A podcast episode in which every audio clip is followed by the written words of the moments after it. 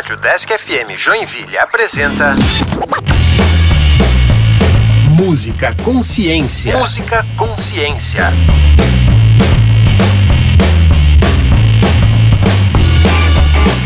Olá, eu sou a Luana. E eu sou o André. E este é o Música Consciência, um programa que tem como objetivo apresentar um pouco da história e abordar a ciência por trás dos instrumentos musicais.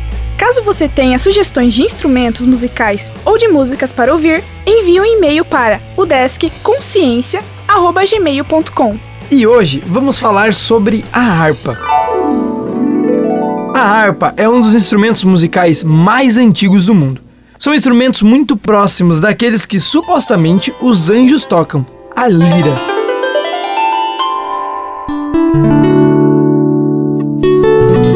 As primeiras harpas foram provavelmente desenvolvidas a partir do arco de caça, quando o homem percebeu o som produzido pela corda no arco. A harpa era muito mencionada em histórias, poemas e obras de arte antigas também, não era? Era assim. Foram descobertas imagens de harpas em monumentos históricos, como a cripta do faraó egípcio Ramsés III, que viveu há mais de 4 mil anos, em esculturas gregas da Era Antiga e em cavernas iraquianas de mais de 5 mil anos. Mas essas pinturas antigas mostram um instrumento musical um pouco diferente da harpa que conhecemos hoje. Era parecido com um arco de caça, sem o pilar que encontramos em harpas modernas. Não se sabe exatamente, mas o instrumento chegou ao Egito a partir da Ásia, vindo possivelmente de regiões como a Babilônia e a Mesopotâmia. Foi construído a partir de uma caixa de som oca, juntando-se a uma coluna em linha reta com um braço inclinado. As cordas eram possivelmente feitas de cabelo ou fibras. Sim, mas ainda hoje tem um formato triangular e suas cordas têm extensões distintas que são fixadas por cravelhas. Caveiras? Caratelhas?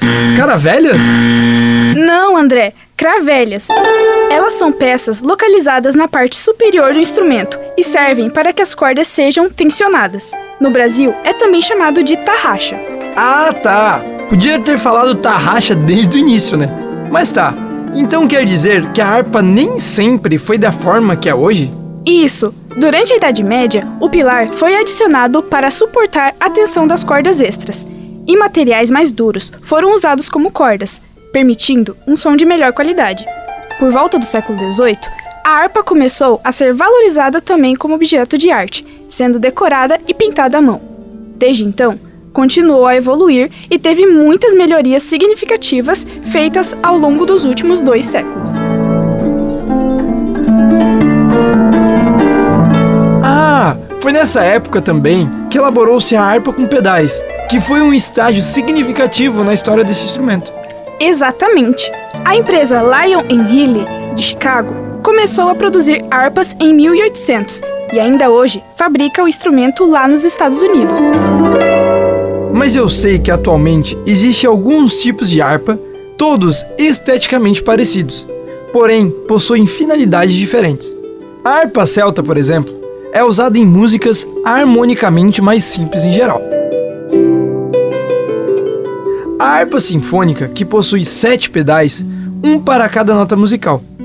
Essas harpas são mais caras por causa da mecânica de funcionamento dos pedais e de sua estrutura mais robusta, que suporta a tensão das 47 ou 46 cordas.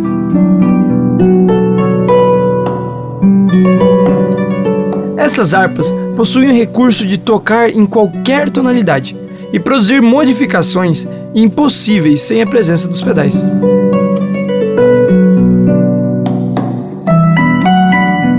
Sim, e existe também a harpa paraguaia, muito comum na América Latina. Esse é um instrumento bem diferenciado dos outros. A diferença na distância e tensão das cordas exige uma técnica completamente diferente da usada nas harpas tradicionais. Nas harpas paraguaias, as cordas são tocadas com as unhas, enquanto que nas harpas tradicionais são tocadas com as pontas dos dedos.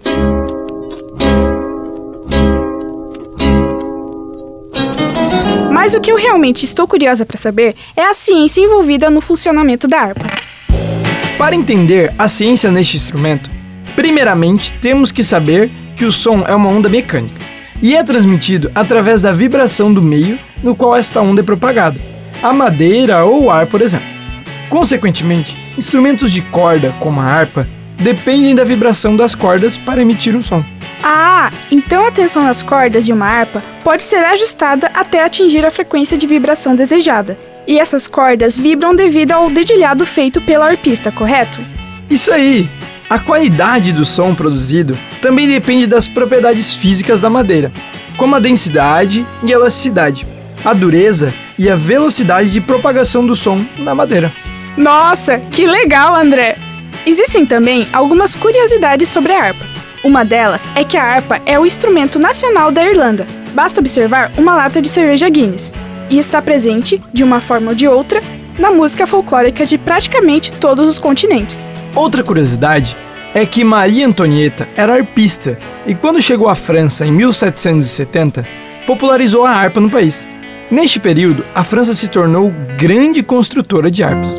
Falando em arpistas, várias pessoas se destacaram ao longo da história, entre eles Nicolas Bossa, Arpo Marx e Orla Fallon, do grupo Celtic Woman.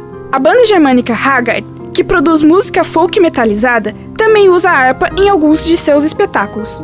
No Brasil, apesar de não ser um instrumento popular, existem profissionais conhecidos na área, como a arpista Cristina Braga.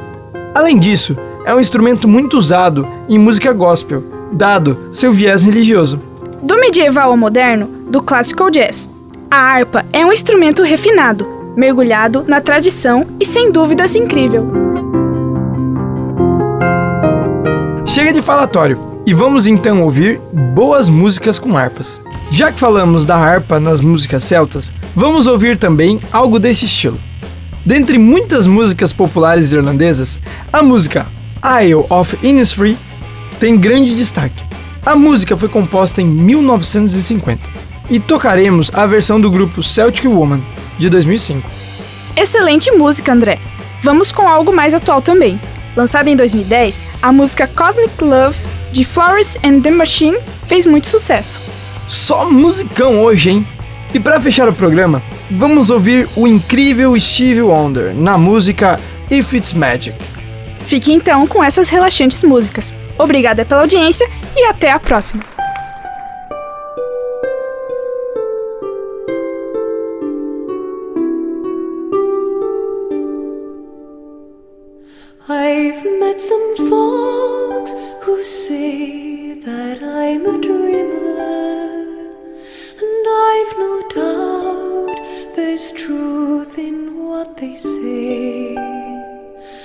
Sure.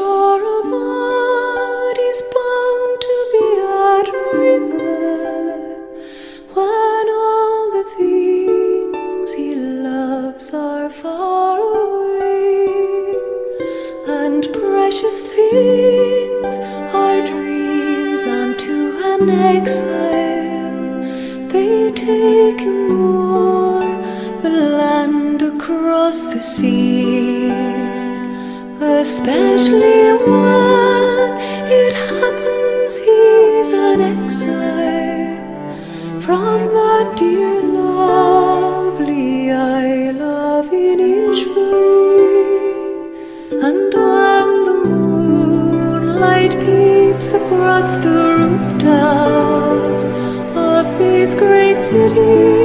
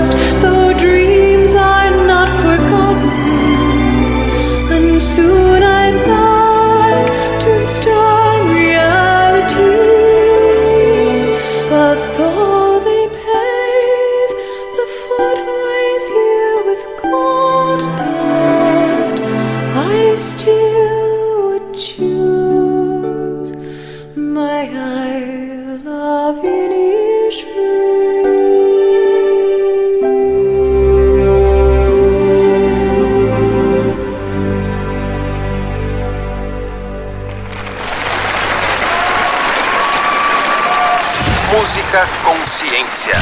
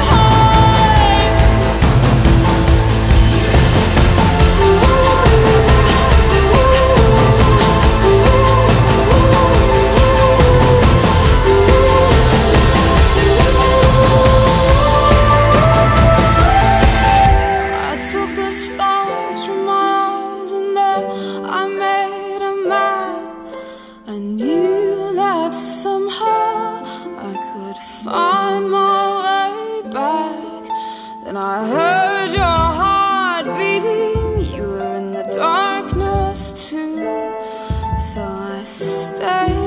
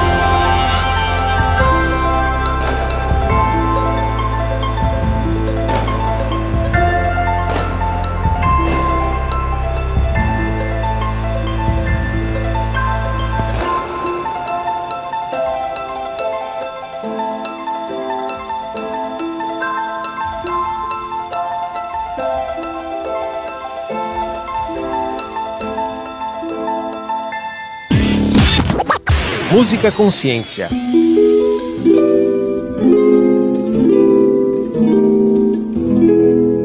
If it's magic, then why can't it be everlasting? Like the sun that always shines, like the poets endless rhyme like the galaxies in time. If it's pleasing, then why can't it be never leaving? like the day that never fails. Like on seashores, there are shells. Like the time that always tells.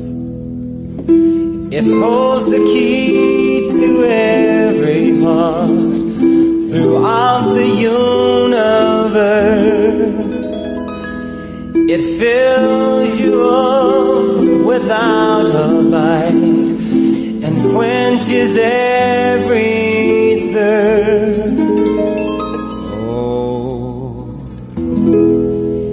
it's special, then with it, why aren't we as careful as making sure we dress in style? posing pictures with a smile, keeping danger from a child. It holds the key every heart throughout the universe. It fills you up without a bite and quenches every thirst. So, if it's magic, why can't we make it everlasting? The lifetime of the sun, it will leave no heart undone for there's enough for every one.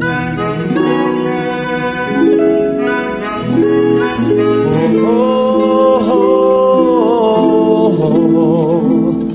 oh,